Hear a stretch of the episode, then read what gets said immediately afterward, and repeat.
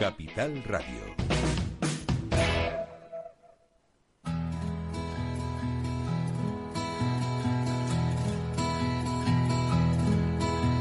Comienza la caja de Pandora. Al verte sonreír. Al verte sonreír. Un programa especialmente dedicado al mundo de la discapacidad. El niño que ayer fui. El niño que ayer fui. En Capital Radio La 10, cada semana hablamos de aquellas personas que por una causa u otra han llegado a ser dependientes.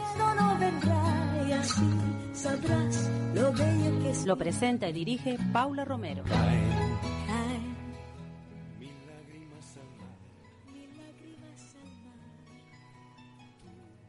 Bueno, pues aquí estamos nuevamente.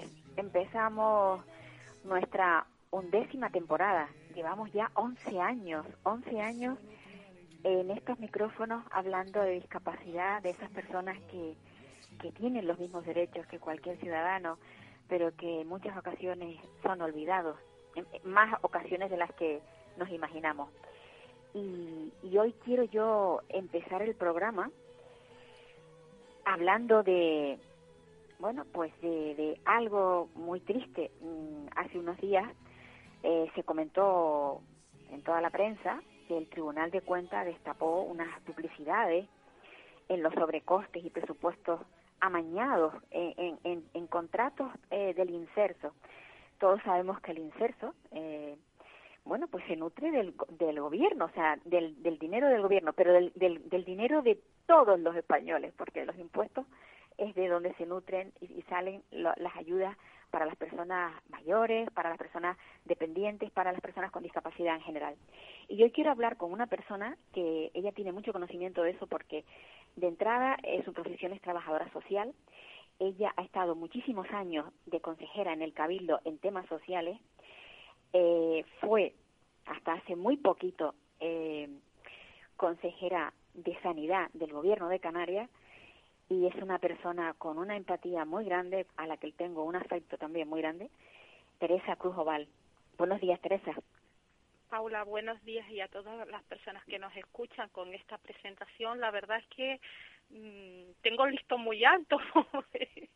Eh, Es que así lo una- tienes, así lo tienes. afortunada- Me siento una afortunada en este primer programa que, que pueda salir en, en antena eh, lo que pienso sobre ese informe, que es un informe al que ha tenido acceso el, el país eh, no se ha publicado aún, eh, se han hecho eco el resto de los medios de comunicación y estoy encantada de, de hablar de ese asunto eh, contigo. Y, y me parece bien que el Tribunal de Cuentas haya puesto el dedo en la llaga porque esta diputada en, en el anterior mandato interpeló a la consejera de, Asuntos Sociales y ya era una de las cosas que le planteaba, de, de em, expedientes que efectivamente eh, hacían referencia a personas que habían fallecido y que todavía estaban ahí en el sistema.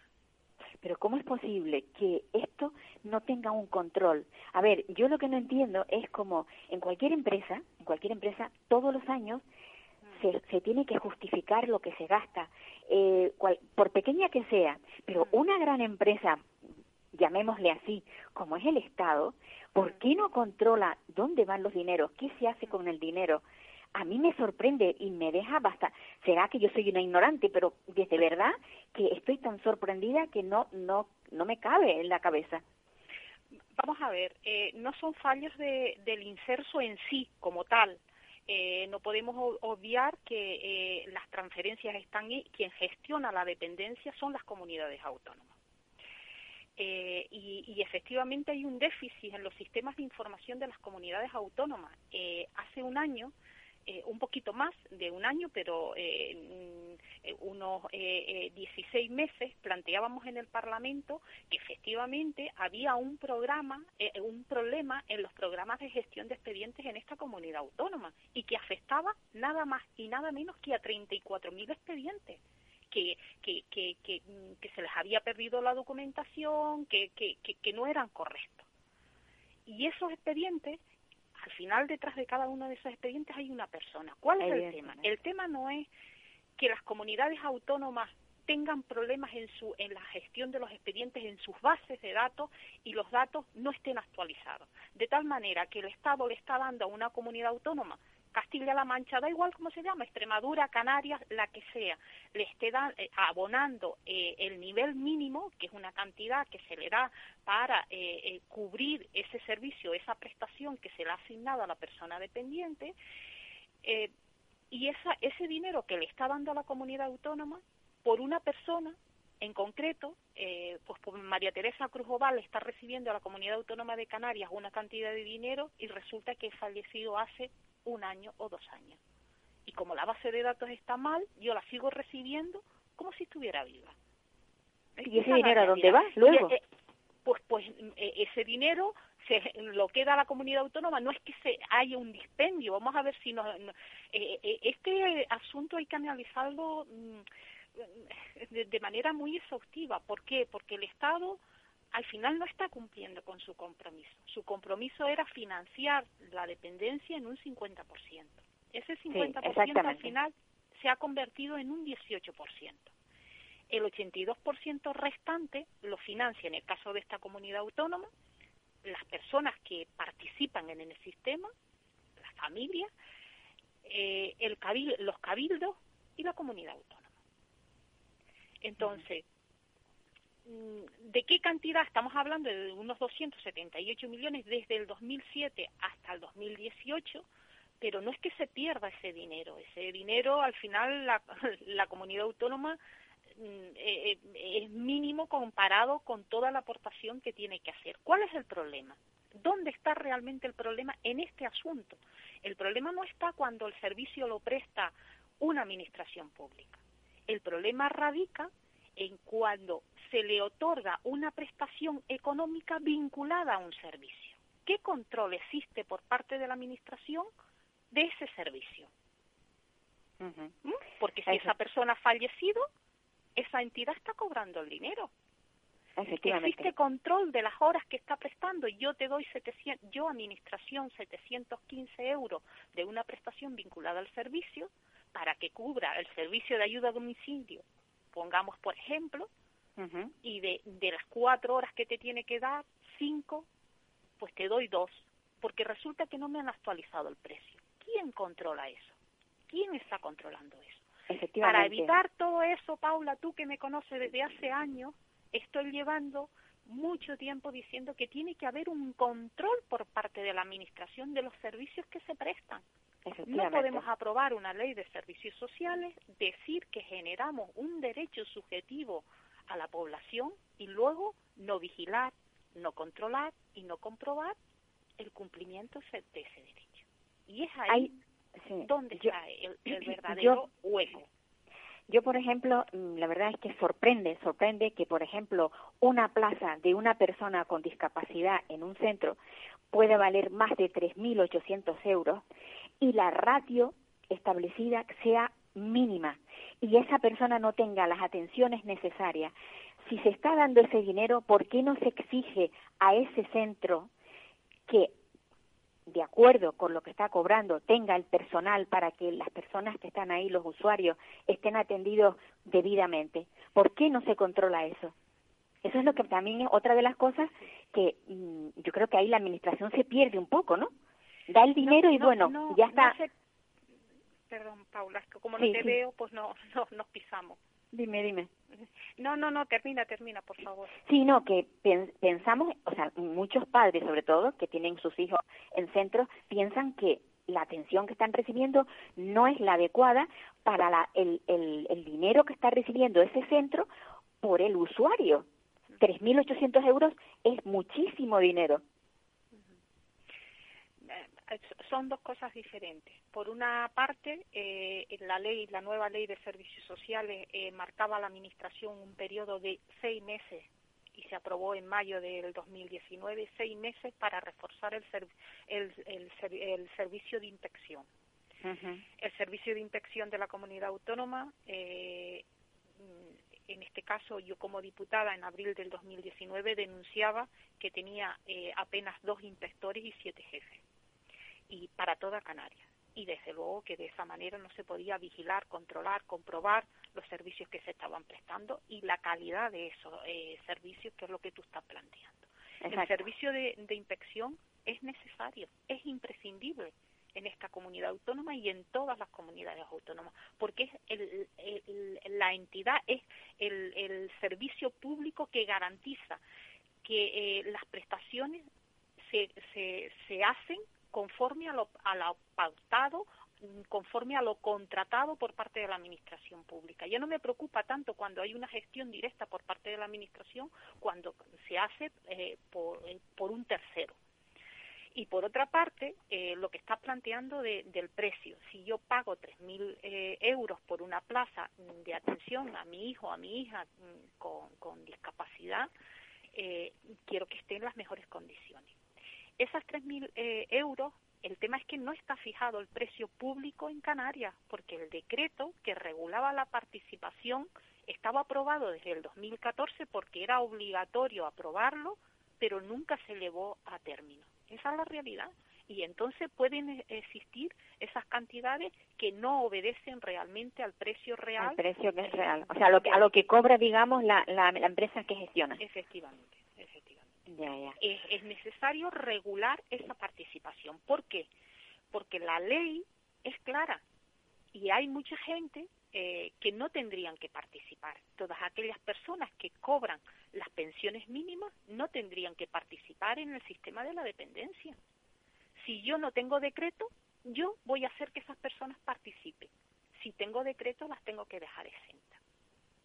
Es, que ese es el, el, asunto. Yo creo que en dependencia hay muchas cosas que hacer. Soy diputada, mi deber es hacer leyes, eh, legislar, el poder legislativo, pero no soy partidaria de aprobar leyes que luego no se cumplen. No se cumplen, claro. Creo que se genera unas expectativas en la, en la ciudadanía eh, y luego mm, no ven materializadas eh, eh, en, el día a día pues esas expectativas que les hemos generado. generado. Pues Entonces yo creo que, que de verdad ya no solo las listas de espera, no solo que no hemos hecho un abanico amplio de, de servicios y prestaciones para ofertar a la población que haga posible que puedan permanecer el mayor tiempo posible en sus entornos familiares y comunitarios, porque es que al final, como la oferta es tan escasa, eh, todos terminan y todas en un centro de día o en un eh, eh, en una plaza residencial. Y entre el centro de día y plaza residencial hay todo un abanico y, y mm, desde luego que tenemos que mirar al mejor que la, a aquella entidad, a aquella comunidad autónoma o a aquel país que mejor lo hace, no al que lo hace en peores condiciones. Es que me, me, me, niego a, hacer ese tipo de, de, comparaciones. Yo creo que tenemos un sistema de servicios sociales mm, muy débil, muy efímero, eh, y necesita eh, y,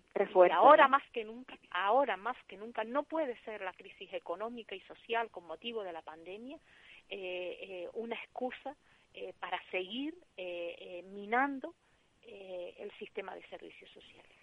Y hablando de la pandemia, quienes más lo están padeciendo son precisamente las personas con discapacidad, las que están eh, pues internos, todos los todos los que son internos que no han podido salir durante muchísimo tiempo, no han podido tener contacto con sus familiares, eh, ahora hemos tenido este pequeño retroceso, no sé si llegaremos a, estar con el, mismo estado, pero las personas con, discapacidad, sobre todo las, digo, las, las que están internadas, eh, lo están pasando mal. Y no ha habido nada, nada que pueda resolverlo, porque no hay personal para que les pueda sacar de paseo, por ejemplo, eh, no hay eh, los espacios que tienen tampoco son lo suficientemente amplios para que pudieran estar eh, lo suficientemente bien y, y, la verdad es que creo que es la parte mm, de la sociedad que más lo está pasando, o sea, que peor lo está pasando. Mm, es que, mm, a ver, eh, quiero hablar de la dependencia general, porque da igual que sea una persona eh, eh, menor de 65 años a una persona mayor de 65 años. Hemos, hecho un esfuerzo titánico eh, por proteger sanitariamente y socialmente a esta población. pero se nos ha olvidado la parte eh, eh, emocional. Y esa parte eh, es tan fundamental como las otras dos. Porque en muchos casos estamos hablando de personas que no entienden qué es lo que está pasando. Lo único que entienden es que su referente no está viniendo. Exacto. Y eso hace que día a día pierda, pierda capacidad, que es justo lo que estamos haciendo eh, eh, con, esa, eh, con esos servicios que le estamos prestando. Por lo tanto, yo creo que esto ha venido para quedarse. No sabemos cuánto tiempo vamos a estar así y, creo que hay que hacer un esfuerzo por incrementar las medidas de tal manera que podamos garantizar la, la parte emocional de esas personas que estamos ahora mismo protegiendo tanto sanitariamente como eh, socialmente. A mí me gustaría saber también estamos hablando de dependencia, eh, estamos hablando de que hemos hecho un, un, cierre, yo creo que oportuno para, para proteger a la población, eh, pero esas personas que tenían eh, una valoración de dependencia que se les había concedido como prestación un centro de día y que desde hace meses no va al centro de día, si se les va a reintegrar, porque es algo que está empobreciendo a las, a las familias. ¿Por qué? porque ese padre o esa madre, que en muchos casos es mayor, ya no está en capacidad de, de, de prestarle una atención de vida y tiene que costearse una, una persona eh, que venga a casa a ayudarlo. O eh, otro, otro, otras alternativas que pasan eh, in, eh, inexorablemente por eh, dinero, tener recursos económicos. Entonces, Desgraciadamente es así. Eh, dinero, dinero, dinero. Sí, sí, dinero, yo, dinero, dinero. Entonces, sí. Mm, eh, yo me pongo como madre eh, de, de, de alguno, hermana, mm, un familiar, eh, un tutor o tutora en este caso, de una persona dependiente y sí que me gustaría saber si va a haber un reintegro de ese dinero eh, mm, de todo el tiempo que, que mi familiar eh, no ha recibido ese servicio al que sí que tenía derecho, porque es que no estamos hablando de voluntariedad, estamos hablando de un derecho social reconocido a Exacto. las personas dependientes en este país. Exacto. Yo no quiero terminar de el, esta intervención tuya sin decirte que te agrade que te hemos te, mucha gente te, agra te agradeció eh, cómo supiste resolver el primer caso, los primeros casos que se dieron aquí del COVID-19 en el sur de, Tenerife y cómo bueno, lo solventaste de una manera inteligente y sobre todo a nivel sanitario muy eficiente. Entonces hubieron muchas críticas, pero también hay que ser eh, justos y cuando las cosas se hacen bien, hay que criticar, pero cuando las cosas se hacen bien, ah, también hay que alabarlas. Y en este caso creo que fuiste muy, muy resolutiva y la cosa salió muy bien. O sea que muchas que gracias sepas. Paula. Yo al frente de la consejería estuve ocho meses eh, y, y, no hice lo que pude, hice todo lo que tenía que, que hacer. Me siento muy satisfecha del trabajo realizado han podido eh, eh, haber errores, evidentemente los, los, seres humanos nos equivocamos, eh, pero creo que en ocho meses no se le puede pedir a, a ninguna persona que cambie eh, una dinámica de, de un, del último cuarto de, de, siglo, pero sí me siento satisfecha de las cosas que, que hicimos y, y, y cómo eh, pudimos ser la comunidad autónoma mejor posicionada en abordar la, la, la pandemia a 25 de marzo cuando cuando me fui. Eso está ahí. Y, y, bueno yo doy cuenta de lo que de lo que hice y, y aprenderé de los errores para en un futuro eh, cuando tenga si es que tengo nuevas tareas eh, al frente como como responsable pues aprender de esos errores. Ahora estoy trabajando qué es lo lo que queda en mi actividad eh, parlamentaria y trabajando para el futuro. Eh, es lo que me gustaría eh, pues eso, eh, que, que, que se sea objetivo a la hora de, de analizar la, las actividades que, que hacemos o, o, no hacemos. Pero claro, llegué a la consejería y me atribuían eh, eh, la eventualidad del personal, pues cosas que se han ido gestando a lo largo del de, eh, último cuarto de siglo. Incluso se me, me atribuía la mala gestión en, en, en, el propio coronavirus, que ahí los datos están eh, y, que, y que son objetivos, cada uno que haga el análisis que, que considere. Yo agradecida al presidente por, por la posibilidad que me dio de verdad, de, de gestionar la consejería eh, ocho meses, eh, que para mí mm, fueron meses muy eh, intensos. Y duros. Muy duros, sí.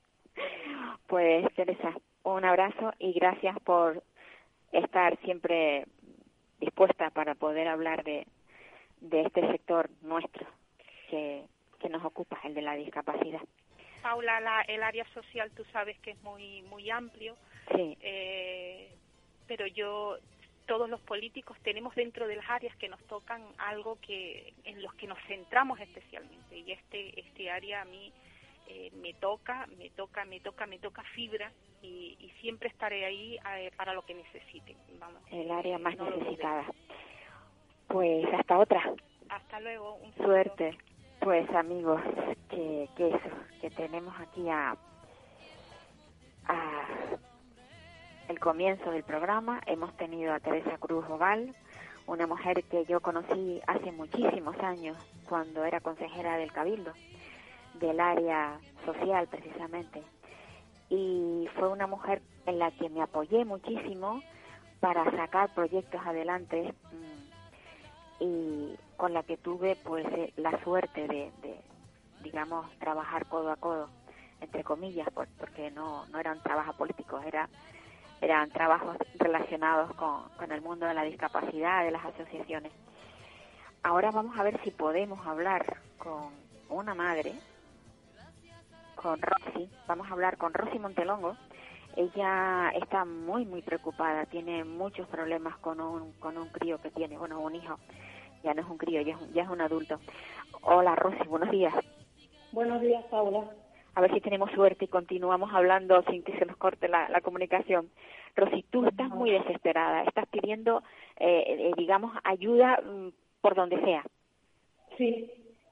Pues háblanos, estoy háblanos. Estoy pidiendo ayuda porque mi hijo tiene, eh, tiene una enfermedad de las denominadas raras, que hay po muy poquita gente en el mundo con esta enfermedad, con la variante D. Mi hijo padece el síndrome de Klinefelter en la variante XXII dos cromosomas más tiene. Entonces eso le deriva eh, muchas cosas eh, que él pues no puede controlar. Tiene muchos problemas de conducta, mm, problemas de conducta graves. Eh, es muy agresivo, eh, verbal y físicamente, eh, tiene ausencia de sentimientos, eh, mm, tiene problemas de higiene, eh, mm, ha adoptado eh, conductas de vagabundo, se me escapa cada dos por tres de casa y puede estar dos o tres días en la calle pidiendo, viviendo en una cueva. Eh, y yo lo que quiero, eh, como madre, yo no quiero ayuda para mí, yo quiero ayuda para mi hijo. Yo quiero, pido, pido con todas mis fuerzas un centro donde mi hijo pueda estar bien. Porque mi hijo se está destruyendo poco a poco. Mi hijo se está destruyendo poco a poco. Ajá. Oye, ¿tu hijo qué edad tiene? Mi hijo tiene 28 años con, con una estatura de... De 1,87. Eh, o sea, con él no puedes. Cuando él se pone agresivo, tú mm, terminas sucumbiendo, claro, te pegará, te hará daño, te, te no eh, puedes. Mi hijo, mmm, yo, eh, mi hijo tiene puestas dos denuncias. La primera fue puesta por su padre y por mí. Yo soy divorciada hace años, eh, pero yo con él, su padre falleció el 6 de, de agosto y eh, teníamos muy buena relación los dos sobre todo porque mm, estábamos ahí a piñón con él, ¿sabes? Con él, Entonces claro. yo siempre le digo a mi hijo, tuviste un buen padre, tuviste el mejor padre que pudiste tener, luchando hasta el final por él. Eh, la primera denuncia fue puesta por los dos, porque al padre lo intentó agredir, le, le, le lanzó un objeto duro, pero no le llegó a dar, y a mí me levantó la mano. Esa fue la primera que pusimos. La segunda la puse yo sola por agresión eh, es doméstica, creo que se dice, porque me fue a pegar, pero yo me enfrenté a él, eh, que es lo que siempre me recomienda el psiquiatra, no le, que él no vea que le tienes miedo, porque entonces ya... Mm, Y entonces, pues, eh, se fue hacia la televisión y le dio dos patadas a la tele que me la rompió. Entonces yo le hice fotos a la tele, me fui a la policía y le puse la segunda denuncia y ahora el 17 de este mes tenemos el juicio. Pero por vía, por esa vía no voy a conseguir un centro, ya me lo dijo la, la jueza que tuve una cita con ella y hablé con ella. Entonces, mm, ya no sé qué hacer, estoy desesperada. Yo Mira, una, vivo con ella- una cosa, ¿tu hijo, ¿tu hijo está incapacitado legalmente?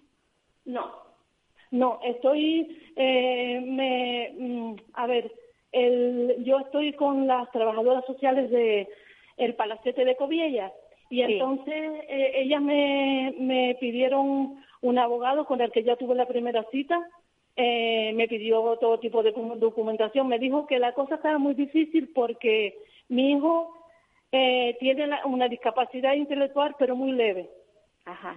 Y era muy difícil incapacitarlo, pero que lo íbamos a intentar. Ya. Y desde el punto de vista eh, psiquiátrico, o sea, si él tiene, mm, o sea, tiene un tratamiento con el psiquiatra y desde esa, Él de- tiene con un esa, tratamiento con el, con el psiquiatra, eh, a un psiquiatra que yo cambié porque llevaba años con una psiquiatra que mm, pues no le veíamos ninguna evolución. Eh, estaba mal medicado porque la medicación que tenía no le hacía. De todas maneras, me cuesta muchísimo que siga el tratamiento, ¿sabes? Porque cuando le dan esas venas de me voy, pues está a lo mejor dos o tres semanas que no se lo quiere tomar. claro. El problema es ese, que mi hijo tiene 28 años, que mide mucho más que yo y que yo es que no lo puedo obligar, es que no lo puedo obligar. Sí, que él tiene esa es libertad y hace uso de ella mm, sin que tú Sí. puedas remediarlo. Y una cosa, eh, porque claro, mm, los servicios sociales no te han dado una alternativa a, a todo esto. Has pedido una una residencia, pero si no está incapacitado, ¿cómo, ¿cómo vas a meterlo dentro de una residencia? Hombre, porque, mm, a ver, la residencia, eh, mm, si él entra, si él quiere voluntariamente sí puede entrar. Claro, pues Si ahí está la cosa. voluntariamente sí puede. El problema va a ser ese. A ver, yo lo, yo, él sabe mm, que yo estoy luchando para que él esté en un centro. Le he explicado el por qué. Le he explicado porque le he dicho, eres un peligro para ti mismo, en la calle o en casa. ¿Y él lo entiende? Cuando él está lúcido, lo entiende. Sí, sí, mm, sí. Lo que pasa es que después eh, se vuelve a trastornar y ya se olvida de todo y ya es, pues, me insulto y ya es, pues, me voy porque no quiero estar aquí contigo y, en fin, eh, es una batalla muy, muy, muy grande con él, muy grande. Claro, porque el problema lo, se te plantearía si te diesen, imagínate que te dan la plaza y resulta que él no quiere acceder a, esa plaza, no quiere entrar en ese centro.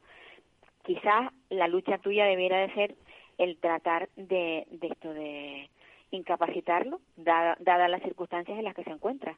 Porque si El problema es, Paula, si no me lo incapacitan, porque Ya. ya el abogado me dijo, dice, esto va a estar muy difícil. Dice, yo pero voy a por lo menos que tratar de pueda". tratar de que así sea a ver si tienes un juez lo suficientemente pues no sé con empatía para ver y para estudiar el caso y ver y ver la, la el- cuál va a ser la solución porque este chico al- el día que tú le faltes qué va a ser de él también porque ahora eres tú la que lucha por él Pues eso es lo que yo pienso, Paula, que el padre ya no está y cuando yo no esté, que se me va a quedar en la calle como un desgraciadito, eso no lo quiero yo. A mí se me rompe el alma, te lo juro, solo de pensar eso se me rompe mi alma, porque encima es el único hijo que tengo.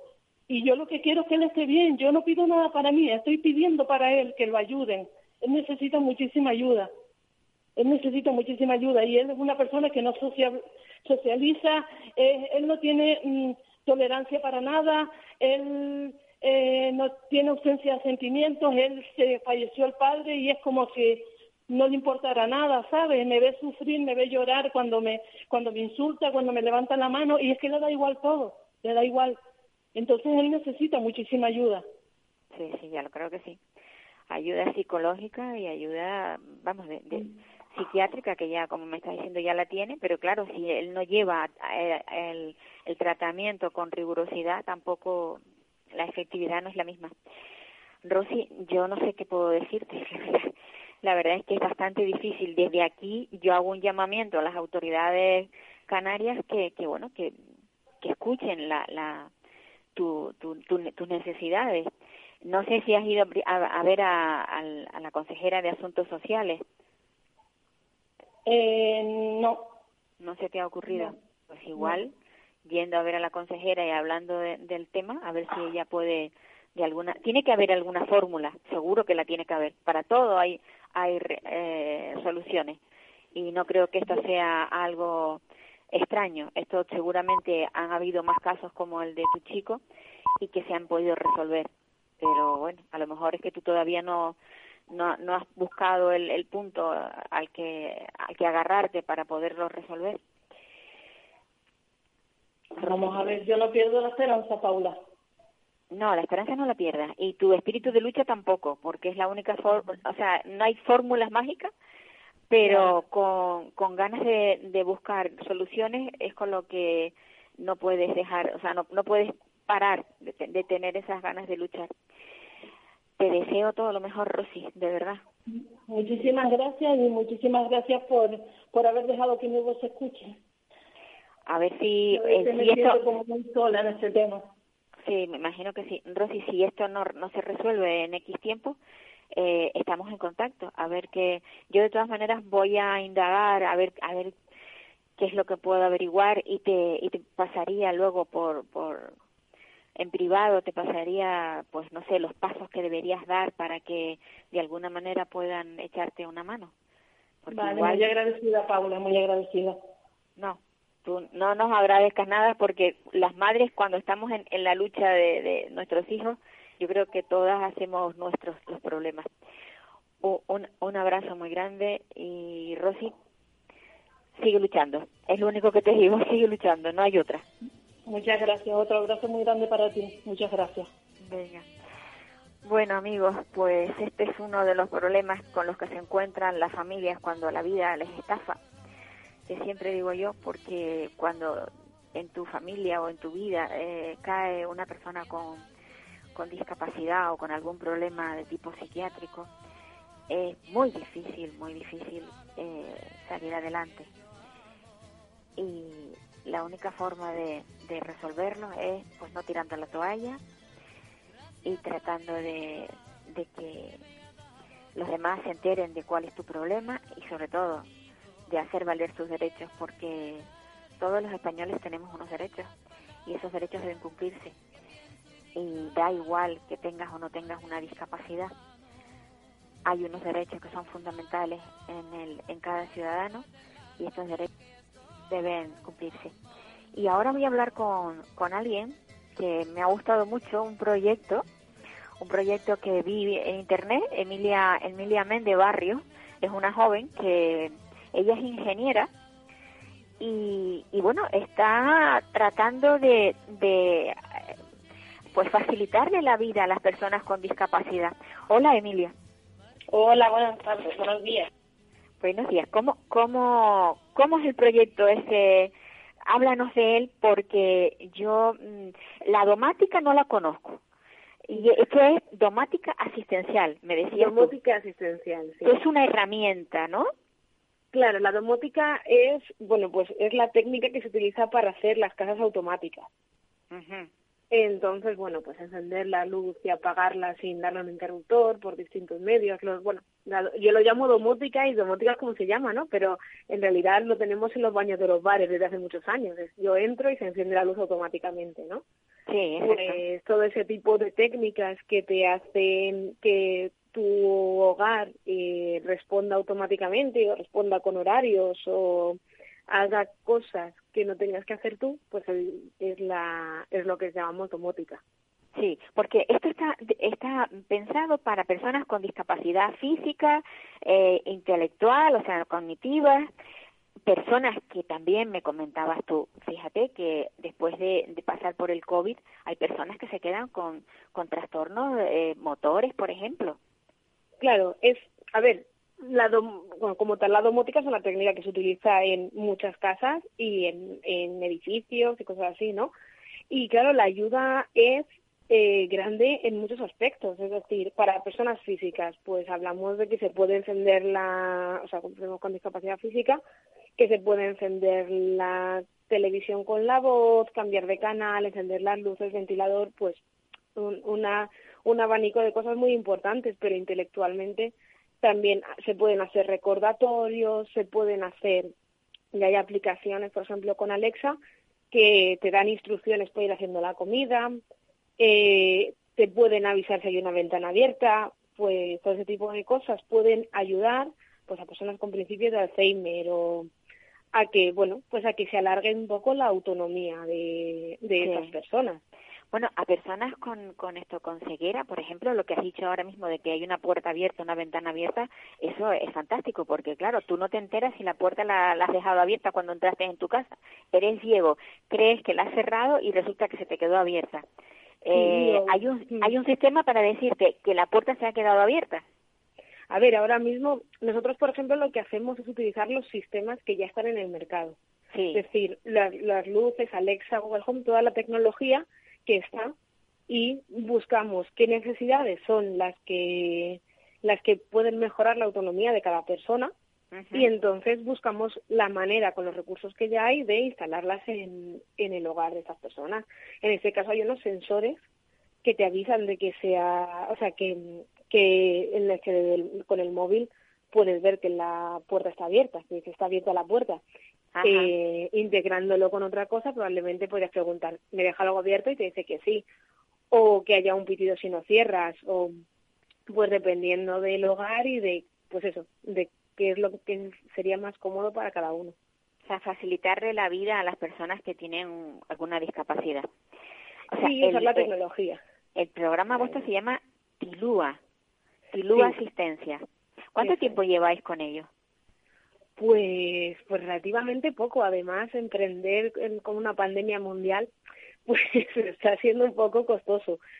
Eh, nosotros, eh, la idea ya eh, estaba desde marzo de 2000, eh, marzo de 2019, o sea, el año pasado. Y Sí, sí. ya ahí con la idea eh, dejé el trabajo en el que estaba, me puse a moverlo y estuve en un programa de emprendimiento de la Universidad Miguel Hernández de Alicante de Elche y conseguí el apoyo suyo y a partir de ahí nos estamos moviendo, o sea, estamos hablando de prácticamente, pues vamos a hacer un año. O sea, muy, muy poco, vamos, que sois muy jóvenes en, el, en eso. Somos muy jóvenes y lo que te digo, una pandemia mundial es medio, o sea, Sí, que es bastante difícil. El, el empezar, o sea, a ver, la economía está muy mal y empezar eh, una empresa eh, eh, de estas características sin dinero, sin apoyo institucional y sin nada, debe ser complicado. Pero bueno, eh, lo que está claro es que es, es algo eh, muy, muy importante, o sea, para, para, para el sector de la discapacidad es importantísimo. yo lo pienso así. O sea, yo no tengo ningún, por ejemplo, yo, yo no tengo ningún contacto, digamos, personal. Bueno, digo, tenía, ahora ya sí, con el sector de la discapacidad, pero claro, desde la tecnología, desde el sector de la ingeniería. ¿no? Tú ves que ese campo está ahí. De hecho, cuando yo me salí del trabajo, entré como domótica que me parecía lo novedoso y según he ido entrando me he dado cuenta de que hay muchas cosas mucho más sencillas que no se están haciendo, que a las que no se está llegando. O sea, hemos tenido que abrir nuevos servicios para crear, digamos, cosas, por ejemplo, yo contaba, bueno, pues con, un, con la entrada de una tablet, ¿no? Pues mediante una tablet puedes hacer, gente decía, es que yo no soy capaz de usar una tablet pero ¿cómo es posible? O sea, hay hay software de, o sea, hay software gratuito para mover, hay muchas opciones para adaptar, pero no se está adaptando. Entonces se desconoce todo eso y cuando ¿Cómo? lo ves dices, bueno, pues vamos a divulgarlo. Sí, pues sí. Oye, ¿y os habéis acercado a alguna a algún centro de personas con discapacidad para trabajar, para Pues hemos empezado a trabajar con ellos, pero tuvimos que parar en seco. O sea, en marzo justo estábamos ya funcionando con, bueno, con UPAPSA, que es una sociedad de personas con discapacidad intelectual, sí, y eh, bueno, pues empezábamos a dar talleres para, para empezar a trabajar con ellos y paramos en seco. Y bueno, pues muchas cosas se fueron se fueron quedando porque bueno pues porque apareció todo esto y se quedó como una prioridad no claro. pero en principio claro la idea es generar programas con, con las sociedades estamos trabajando eso sí con red proyecto social sí, eh, haciendo una, un proyecto que se llama Rampa Digital y con Rampa Digital, bueno, eh, ellos ya habían empezado, hace fue un encuentro fortuito muy interesante, porque me encontré con, bueno, contactó conmigo Ricardo Jiménez y me dijo, nosotros hacemos, vamos a casa de la gente y buscamos la manera en la que podamos ayudar con la tecnología a mejorar el, a mejorar la vida. Dije, Sí. Pues ya está, vamos a trabajar juntos ya. Y hemos, bueno, hemos seguido con un proyecto que tenían un poquito parado, que y estamos continuando incluso proponiendo un banco de ayudas técnicas para pues tanto elementos de uso normal como una tablet como común que se, que estén en desusos altavoces altavoces inteligentes o material técnico de personas que lo hayan dejado de usar pues nuestra idea es recoger recoger toda esa todo ese material y poderlo generar en poderlo dar a las personas que lo necesiten buscando esto de necesidades y optimizándolo no entonces, bueno, pues estamos funcionando el trabajo y volvemos a, bueno, lo que hablabas antes, ¿no? Lo- todo Sí. el rato que estaba escuchando las entrevistas, financiación para todo esto. ¿Tú, ¿Tú estás ubicada dónde? En Alicante. En Alicante. Y hasta, o sea, has partido de ahí. No, no, o sea, no, no te has ido a otro, a otro lugar en otro momento pensando que podrías tener, pues, que las expectativas pudieran ser mejores. Pues en realidad es curiosa la pregunta porque yo soy de Madrid y me vine aquí a trabajar. Pues sí que es curioso. Todo el mundo un lo que se va a. Madrid a trabajar, a ver qué es lo que logra, a ver qué consigue, ¿no? Pues sí, yo me vine aquí a trabajar porque me ofrecieron un trabajo aquí, estoy trabajando aquí bastantes años y cuando lo dejé pues me quedé aquí. Sí que es verdad que con Valencia estoy muy en contacto, de hecho Reproyectos Sociales están en Valencia y bueno, pues en el fondo hay movilidad tanto con Valencia como con Madrid. De hecho es verdad que muchos de los proyectos empiezan a generarse en Madrid. ¿sabes? Contactos con algunas asociaciones eh, pues están en Madrid, Valencia, pero bueno, Alicante también se va moviendo es, es que también es un mundo que hay que hacerse. El problema es que cuando tú le dices a la gente, oye, yo estoy haciendo esto, me dicen, es mentira. que no. De verdad no- que se No, ¿cómo bueno, el desconocimiento siempre hace. Yo, sinceramente, mm, yo porque me dedico a, a ave- averiguar todas estas cosas, pero generalmente cuando tú hablas con alguien, dices, pero bueno, y sí, eso existe, pero ¿para qué? Mm, mm, No, o sea, no, no lo entiende, ni le entiende la utilidad. Digo, pues sí, es muy útil. Lo que pasa es que muchas veces cuando se ven anuncios en televisión, quien está utilizando ese tipo de, digamos, de, de, de artilugio, por llamarlo de alguna manera, Sí. son personas normales, pero si yo creo que si saliera una persona ciega eh, tratando de, de abrir una puerta, por ejemplo, o sea, tratando de hacer algo a través de su voz, ent- entenderían el porqué de la necesidad de, de esto. ¿No crees? Sí, luego además, ya no, mente- ya no solamente una persona ciega, importantísimo. De hecho, Alexa, eh, Amazon sí que sacó un anuncio. Lo que pasa es que creo que no llegó a España. Pero ellos sí sacaron un anuncio con una persona ciega que preguntaba por el tiempo, le decía, preguntaba la hora, porque claro, son las cosas, tú le preguntas al altavoz la hora, le preguntas qué tiempo hace, le preguntas, o sea, preguntas las noticias. Yo es que Entonces- recuerdo uno de un señor mayor que el, el, con el nieto y que luego cuando se marchaba le decía al, al eh, quiero oír la canción tal y yo decía bueno vale pero ese señor puede ponerse su disco no tiene problema vale Eso es, sí. Bueno, luego quiero decir está- que, que que no está en una en una con una discapacidad eh, que no le permita moverse pero en cambio hay muchísimas personas bueno hablemos de las personas por ejemplo con ELA sentadas en una silla que no tienen movilidad ninguna vale ahí el- los proyectos el, el vuestro ahí tienen una función eh, maravillosa o no Claro, sí, sí, es que es la, es, bueno, de hecho, son, es, la- es el público objetivo con el que salimos al principio. Es, puedes hablar, o, bueno, ahora mismo, o puedes, en el momento en el que puedas comunicarte con algo, buscar la manera de que te comuniques con más. El mínimo movimiento que tengas o la mínima interacción que puedas tener, que podamos convertirlo en una interacción. Porque igual no damos toda la autonomía, pero damos algo. o sea, y yo creo que es verdad que es difícil entender que con ese algo vale, pero mm, en- con una de las asociaciones, pues un ejemplo que pongo muchas veces es una chica que pues tenía problemas de comunicación, muchísimos Sí. problemas para comunicarse con ella y necesitaba decir pues eso, sí y no, no lo conseguían. Tenían unos botones que pusieron a los lados de la silla de ruedas. Esta chica tenía muchos temblores en, en el cuerpo. Y entonces con- le pusieron un sí a un lado y un no al otro lado. El caso es que, claro, ella empezó a controlar el, el botón cuando le dabas, decía sí. Pues algo tan tonto, entre comillas, como eso, bien, bien aplicado, consiguió que ella dijera sí y no, controlado, o sea, que ella ya contestara. Y Sí. que empezara a controlar su movimiento, porque ya es algo mucho más motivante para una Claro. rehabilitación. Es decir, si yo controlando este movimiento voy a poder comunicarme con el resto, entonces mi ya esto ya es interesante. Al mes siguiente, cuando yo volví y lo vi, esa chica era otra. Mantenía muchísimo más el equilibrio, la fuerza, el, el- el brazo estaba mucho más controlado. Es, increíble. O sea, es, es completamente increíble.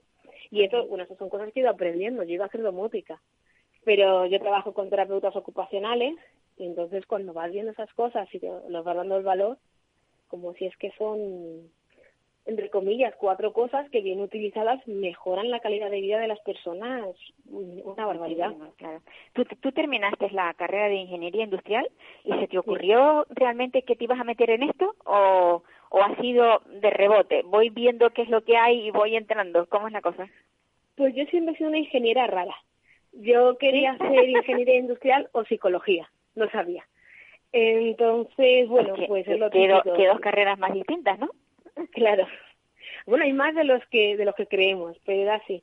Y la ingeniería en general no me convencía porque pues el trabajo que veía siempre era un trabajo como muy frío, ¿no? Muy oficina y cosas, y fábricas y tal. Pero bueno, pues dices, bueno, siempre me puedo hacer psicología después, y ingeniería industrial pues igual me cuesta más. Ajá. Y al tiempo de estar trabajando dije, pues esto, esto no me llena. Y vi, pues se juntaron tres cosas, salieron los altavoces inteligentes, empecé a ver que esto podía ser útil para otras personas, me lo puse yo en casa por jugar, dije Ajá. que esto puede ser interesante. Y empecé a preguntar y nadie tenía ni idea. Dije, y se juntó también con que, bueno, pues que necesitaba un cambio en el trabajo. Dije, mira, hice cuentas, es el momento.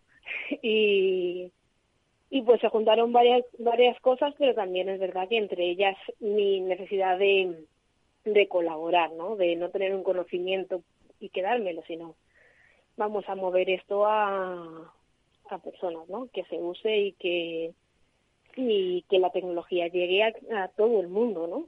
¿Conoces tú el mundo del autismo? Eh, bueno, un, sí, en principio, es decir, si lo conozco no estoy muy dentro de él, porque he movido más en cosas físicas. Porque tú sabes que las personas con autismo, eh, precisamente, eh, el no tener muchos de ellos, no todos, que no tienen lenguaje, que la expresión de ellos es muy difícil y utilizan mucho el pictograma, y las tablets, las tablets. ¿Tú crees que se podría mejorar el tema eh, de la comunicación en ellos? Sí, claro. Bueno, a ver, yo los, las, las aplicaciones que he visto, sobre todo de... Son muy primarias, ¿no? Yo es que todo lo que veo mm, no veo como que no avanza, que siempre está en lo mismo. Yo creo que ahí sí que hay, pero la verdad es que ahí te hablo un poco, porque he, he conocido dos o tres aplicaciones Sí. y bueno, pues los pictogramas es verdad que son muy primarios, pero ahí no tengo muy claro hasta qué punto el asunto es de la aplicación o es un poco de la capacidad de, de, de generar un lenguaje que tiene la persona. Supongo que depende bastante de quién sea, ¿sabes? Ya. O sea, de realmente cuál sea la, la afectación. Nosotros, por ejemplo, los pictogramas sí lo estamos usando más, pero para personas eso, que no tienen el habla, o sea, que no tienen el habla por movimiento y que en la tablet se, se pueden, con la tablet pueden comunicar, ¿no? A través de las imágenes, sí, sí, sí. Pero sí, los pictogramas yo supongo que los puedes ir dificultando. Hay aplicaciones en las que tú puedes meter tus propios pictogramas. O sea, que te permiten agrupar y generar tus pictogramas. Ujú. Y luego también ahí está eso, están las gratuitas con las que puede funcionar y ya al mundo de las de pago sí que no me he metido, porque eso es un poco más logopedia y tal. Y esa... Pero ahí ya te digo que ahí me falta mi terapeuta ocupacional que no ha podido estar, para, para comentar un poco más esa parte. A ver, Emilia, tú esta empresa no la, no la empleaste sola, o sea, no este, este proyecto no fue solo eh, i- idea tuya, eh, tienes a una persona con la que colaboras, o sea, o que colabora contigo, o que sois socias, no sé cómo es la cosa. Sí, a ver, ¿Cierto? la empresa... Eh, eh, espera, no sé si te he cortado. ¿Hola? Te oigo, Hola, yo te oigo. Vale, Te no, oigo. no sé si te he cortado. Emilia, te oigo. Hola. Yo te oigo. Vale, perfecto. Pues sí, a ti también. Que el proyecto lo empecé lo empecé yo sola Ajá. y lo, lo, lo planteé como domótica, ¿no? Porque en principio lo planteaba como un trabajo técnico. Sí. Llegó un día en el que me di cuenta de que yo no tenía ni idea de todo esto. o sea, que estaba bien, que supiera cómo hacer ciertas cosas, pero que yo no tenía ni idea. De si iba a estar bien, iba a ser mejor facilitarle la tarea. Si no, si iba a ser mejor anticiparnos a que a que se pudi- a que pudiera haber más un paso un paso eh, después que necesitara o sea, anticiparnos a facilitar las cosas porque iba a haber pérdidas en los movimientos que había muchas cosas sobre discapacidad que yo no sabía entonces busqué el profesional que se ocupa de esto que es un terapeuta ocupacional Ajá. y bueno, pues al final me fui dando cuenta de que al final era casi mitad y mitad. Y entonces entró a formar parte del equipo una terapeuta ocupacional. Vaya, bueno. O sea que lo, lo que has ten- lo que necesitabas era un pequeño apoyo desde el punto de vista de la discapacidad. Tenías Claro, toda la parte técnica, claro, claro. Pero es que no tiene sentido sin ello. O sea, yo No. sin terapeutas ocupacionales no hubiera llegado a nada. Que es lo que, lo que hay. Hay muchísimas empresas de domótica, pero que no saben de terapia. Y hay muchos terapeutas interesados en la tecnología. Pero pues falta una parte, ¿no? Entonces ahí nosotros juntamos esos dos. Es, tú te comunicas constantemente conmigo, yo contigo y, te, y tú me dices, joder, me encantaría poder hacer esto. Pues mira, escucha, porque igual se puede así, así, así y así.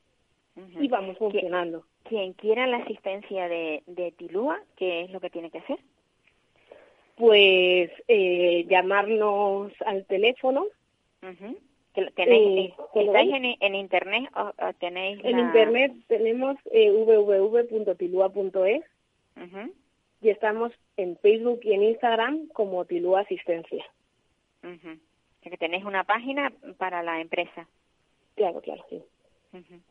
Bueno, pues, a ver si, si esto sigue adelante y sobre todo mm, le abre un mundo de posibilidades al, sector de la discapacidad que todo lo que sea para que avancen en, en conocimientos y, sobre todo en las personas mayores que puedan tener calidad de vida porque mm, algo que nadie entiende eh, es llegar a mayor y no poder seguir teniendo la, más o menos la misma calidad de vida que se tenía con anterioridad. Es bastante difícil, pero bueno, yo creo que las tecnologías nos están abriendo pues unas posibilidades, un abanico de posibilidades amplio y Sí. eso pues es importante. Y es importante que aparezcan pues personas como tú con esas inquietudes.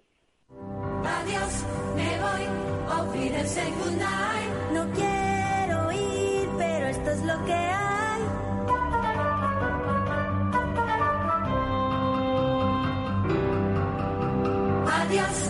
Voy, auf Wiedersehen, adiós. Adiós, adiós, a usted, usted y usted.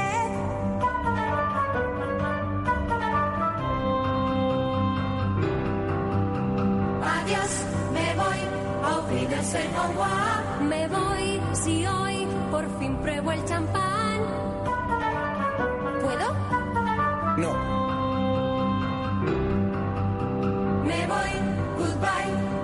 adiós. Me voy con un suspiro y un adiós, adiós.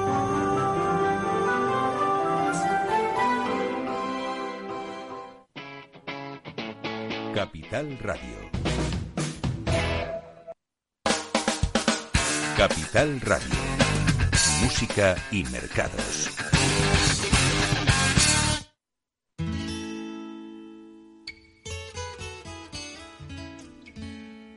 Was a moonlit night in old Mexico. I walked alone between some old adobe haciendas. Suddenly, I heard the plaintive cry of a young Mexican girl.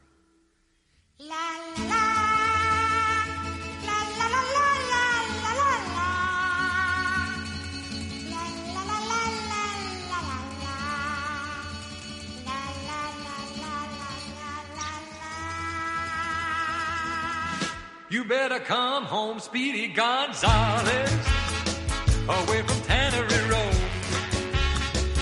Stop all of your drinking with that blue name flow.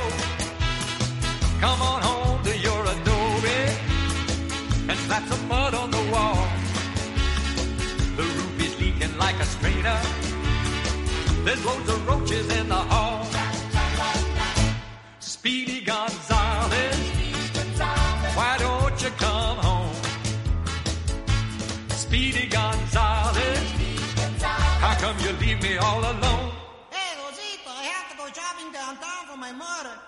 Some tortillas and chili peppers.